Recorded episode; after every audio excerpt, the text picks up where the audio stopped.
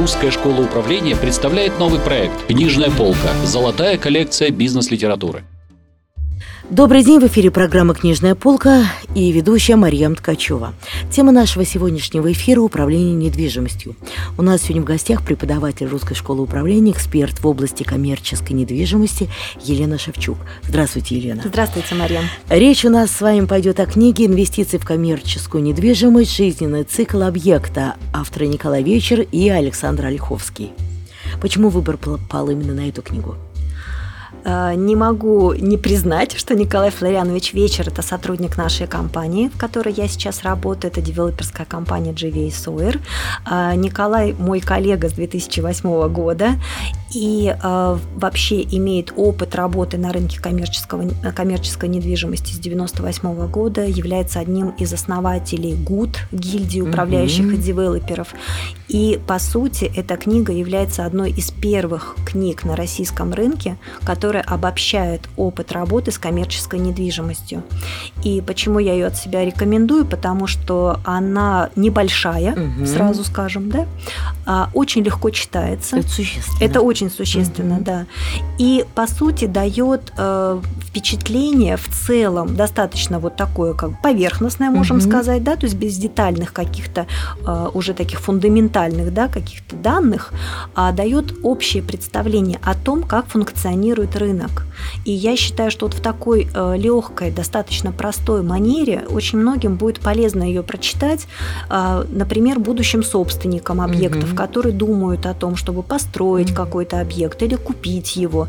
И вот эта книга, она достаточно, так сказать, легко и просто даст им понимание основных рисков, основных задач от приобретения mm-hmm. актива и основных каких-то инвестиционных результатов, которые они могут в этом получить. То есть это, в принципе, самое основное, на что обращают внимание такие ну, не, не, непрофессиональные инвесторы, так скажем. То есть получается, что в этой книге детально рассматривается весь жизненный цикл объекта, что называется от зарождения бизнес-идеи до уже продажи готового бизнеса. Именно так. Вот этим она интересна, что нет акцентов на каких-то уже более профессиональных профессиональных угу. узких темах, а есть как раз вот э, очень легкое отражение вообще того, как этот рынок функционирует, что происходит с объектом, на что нужно обращать внимание, кто на этом рынке вообще работает и кто, может быть, потребуется вот будущему собственнику в качестве потенциальных партнеров.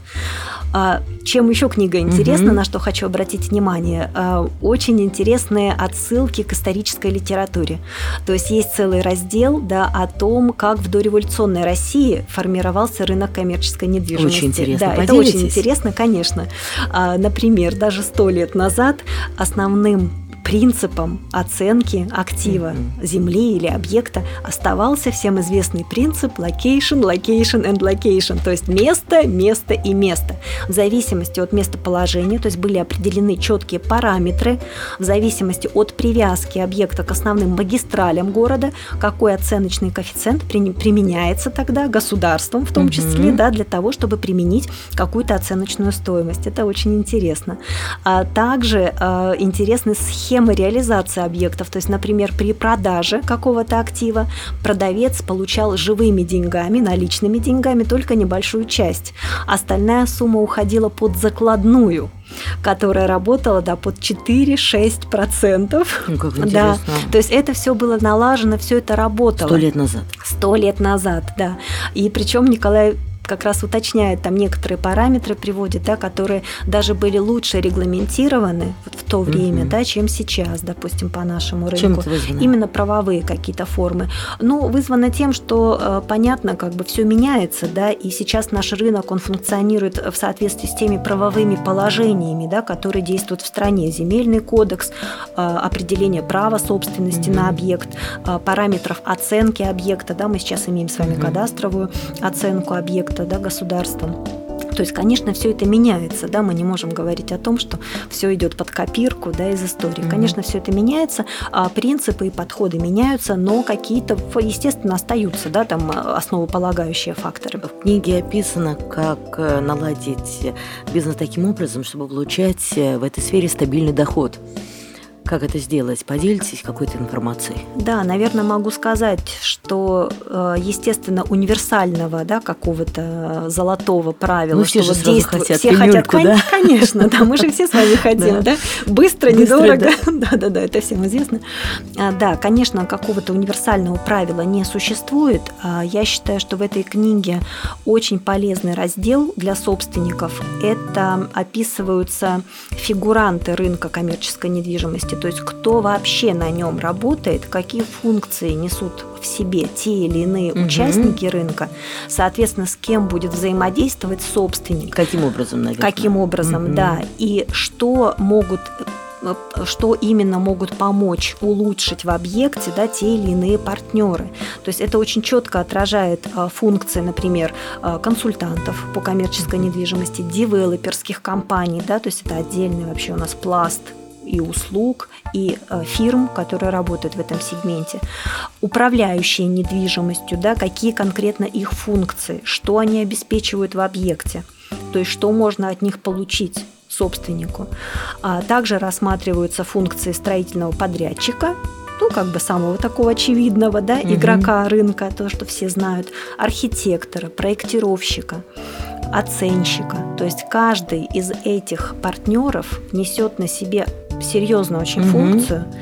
И а, для того, чтобы вот как раз отвечая на ваш вопрос, что же такое сделать, да, чтобы все с объектом было хорошо, на самом деле владельцу необходимо разбираться в том, а, какие основные задачи идут вот по разным видам, да, работы с объектом и иметь возможность привлечь, конечно, к этому профессионалов, а, которые ни в коем случае не испортят, а в идеале улучшат капитализацию объекта и дадут собственнику большую доходность. И снова мы заговорили о вот этих сложных граблях э, в сфере недвижимости. Как найти того подрядчика, который не обманет, который сделает качество, качественно. Это то, что называется продавая незримое. Дома еще и нету, это только некая застройка, и что будет э, в конечном сухом остатке, мы же не можем предугадать. Вы абсолютно правы, Марьям. Это, наверное, краеугольный камень работы с любой недвижимостью. Очень часто мы на практике, на семинарах в РШУ обсуждаем а, со слушателями, да, какие чаще всего ошибки совершают владельцы, будущие владельцы активов, да, когда начинают только работать в сегменте коммерческой недвижимости. И очень часто происходит эта ошибка именно потому, что собственники не понимают э, последовательность действий и начинают работу, как вот вы, например, привели Мгм. пример, сразу с выбора подрядчика. Хотя на самом деле, как пишет в том числе Николай Мгм. Флорианович в своей книге, разработка концепции объекта, его а, анализ будущей доходности, это как раз должен быть первый этап, только после которого собственник может к чему-то физическому приступать. То есть до тех пор, пока вы как владелец не понимаете, кто придет как арендатор ваш объект, Мгм. или кто купит ваш объект, то есть кто будет конечные пользователи, что они будут готовы вам заплатить те или иные деньги за этот объект, вы вообще ничего не должны строить. Это на самом деле очень серьезный принцип, и как раз вот я как предостерегаю да, многих собственников от того, чтобы первым делом выбирать подрядчика. Опять же, почему? Чтобы правильно поставить задачу подрядчику и Мгм. правильно его выбрать, вы сами как собственники должны четко понимать, а что вы хотите, а какой объект вы хотите. Собственники хотят денег. А вот чтобы получить деньги, конечно, вы абсолютно правы, что иногда а, есть на рынке да, такой момент, что я хочу вложить деньги и Мгм. получить какую-то прибыль определенную.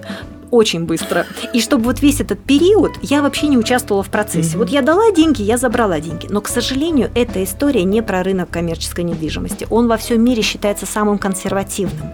А в этом сегменте самая долгая окупаемость вложенных денег, но при этом самая высокая их капитализация. То есть вы можете положить миллион долларов, через 10 лет получить 100 миллионов. Но для того, чтобы это произошло, необходимо очень грамотно и профессионально работать со всем этим. Само по себе не вырастет и не построится.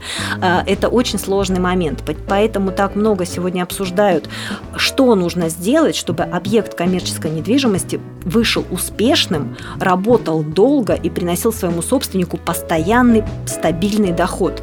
Вот однозначно ответить на этот вопрос нельзя. Нужно сочетание очень многих факторов, чтобы это действительно произошло. Вот давайте мы с вами остановимся хотя бы на некоторых факторах. Трех, пяти, ну, на ваше усмотрение. Обращу внимание сразу на пункт номер один, угу. на который я уже ссылалась, да, и в том числе Николай вечер много пишет об этом в своем книге. Это анализ инвестиционной привлекательности объекта до того, как мы начинаем строить. А в идеале и до того, как мы купим какой-то земельный участок, мы должны понимать, что мы хотим на этом участке построить, что мы можем на нем построить и какой доход в перспективе мы можем с этого получить. Это как раз инвестиционный анализ, это подготовка финансовой модели, бизнес-модели проекта. За это отвечает сам собственник. Он может, конечно, привлекать профессионалов, консультантов, оценщиков, угу. то есть есть компании, специализирующиеся на тех или иных вопросах. Но для себя понять, что собственник готов физически своих денег столько-то вложить угу. в эту землю, ждать 10 лет угу. окупаемости, например, да, и что все это время сам собственник будет иметь определенную финансовую устойчивость. Собственник должен определить для себя в течение какого времени он может спокойно ждать будущих дивидендов по объекту, угу. да, что он может, например, 5, 7, 10 лет быть финансово устойчивым на рынке. К сожалению, сейчас мы видим в новостях, да, профессионалы рынка видят ситуацию, когда многие компании становятся банкротами, когда они не могут обслуживать кредит по объекту. Почему это происходит? Именно потому, что вот эта самая первая фаза решения о вхождении в объект коммерческой недвижимости, скорее всего, была принята, может быть, на какой-то слишком оптимистичной ноте. Mm-hmm. То есть не были действительно проанализированы риски, правильно проанализированы так, как это делает Такой любой... напусковость, да? Где-то, mm-hmm. да, немного так, потому что любой финансовый аналитик, любой оценщик, а, любая компания, которая профессионально готовит финансовую модель объекта, всегда прорисовывает, прописывает в диаграммах, в моделях, прописывает риски. И мы знаем, а, что рынок а, коммерческой недвижимости, особенно в нашей стране, которая экономически, не сказать, mm-hmm. Стабильно, да, то есть у нас разные периоды бывают, как раз вот эти риски, они очень серьезные. То есть риски того, что упадет спрос на объекты, например, офисной недвижимости, то, что мы сейчас видим, да, и ваш объект просто будет не заполнен. Или он будет заполнен, но ставка аренды существенно упадет. Это говорит о том, что вы будете недополучать доходы. А если вы их недополучаете, а при этом должны банку, угу. да, а при этом должны, например, в валюте, не дай бог, угу. то, что тоже сейчас мы часто видим на рынке, то это может привести как раз к тому, что компания компания просто финансово не справится с таким бременем и будет вынуждена отдать свой объект, который да, в залоге у банка, просто вот лишиться своего актива из-за того, что они изначально неправильно спрогнозировали свою финансовую устойчивость. Поэтому я всегда обращаю внимание, и Николай Флорианович пишет угу. об этом в книге, что самый первый этап – это анализ инвестиционной привлекательности. Какой общий объем денег потребуется на проект, как нивелировать эти риски возможные. То есть он все это перечисляет. И если говорить о том, что мы с вами, как собственники, угу. все четко проанализировали, угу. знаем, сколько денег мы готовы потратить на все, исходя из этого мы понимаем бюджет строительства очень точно, что он у нас не должен превышать ни на копейку определенные суммы, вот тогда мы можем уже начинать по рынку искать подрядную компанию, которая в силу своего опыта опять же, в силу обеспечения своих да, обязательств mm-hmm. будет иметь определенные лицензии, гарантии, да, то есть мы выбираем компанию, которая профессионально на рынке работает. И тогда мы можем более четко контролировать этого подрядчика, требовать от него, по сути, именно, именно, да, именно то, что мы от него хотим. А, есть еще нюансы, вот вы тоже правильно его заметили, да, что, а, конечно, любой человек, любая компания склонна метаться по вот этому треугольнику, да, а, дешево, сер... дешево, дешево да, быстро, быстро, да, и качественно, и мы прекрасно понимаем, да, что все три этих параметра получить одновременно невозможно. Засилие рекламы еще, поэтому иногда идешь на поводу просто раскрученной какой-то компании, но не факт, что она сделает хорошо. Именно так. Поэтому, конечно, если мы говорим о коммерческой недвижимости, о том, что мы строим объект, ну, минимум на 30 лет его, да, жизненный цикл, что мы должны очень тщательно анализировать такие вещи. И, конечно, попытка сэкономить на основополагающей стройке в объекте, да, это самый практически серьезный бюджет, а, который мы тратим на объект. Но, конечно, это чревато последствиями, да, это мы все прекрасно ну, понимаем каменном фундаменте, да, Конечно, да, дом да, рушит. да, да, потому что нет никакого смысла, да, а пытаться сэкономить на стройке. Я уже не говорю там о качестве, это вообще должно Мгм. быть само собой, да. Но даже при выборе подрядчика есть определенные правила, которые мы, например, в ШУ всегда рекомендуем нашим слушателям, да, что при проведении тендера компания, которая вам предлагает свои услуги, должна представить вам свое портфолио, то есть свой Мгм. реальный опыт работы. Причем мы всегда рекомендуем, чтобы этот опыт был узкий именно относительно того объекта, который вы отдаете. То есть, если вам нужно построить 10 тысяч метров торговый центр, не нужно привлекать подрядчика, который строит 100-тысячные объекты э, в столице, например. Да, у вас региональный объект 10 тысяч метров. Вам лучше выбрать подрядчика, у которого в портфолио уже есть именно такие объекты, причем уже ре- реализованные, а не на И бумаге. успешные. И успе... ну, желательно успешные. Да, конечно, подрядчик за это не отвечает, но тем не менее, конечно, если объект уже построен, и ваш партнер уже на своем опыте прошел все эти шишки, какие-то белые пятна, да, Мгм. конечно, он порекомендует вам где-то более серьезно да, подойти, обратить ваше внимание на какие-то проблемные моменты, о которых вы можете и не знать, в силу того, что, естественно, вы не подрядчик, и все эти нюансы вы знать не можете. Спасибо большое, Елена. Спасибо большое, Марьям, за приглашение. Отличная рекомендация. Сегодня у нас в гостях была преподаватель Русской школы управления, эксперт в области коммерческой недвижимости Елена Шевчук. Мы говорили о книге «Инвестиции в коммерческую недвижимость. Жизненный цикл объекта». Авторы Николай Вечер и Александр Ольховский. В студии работала Марьям Ткачева, программа «Книжная полка», проект Русской школы управления. До встречи в следующих выпусках.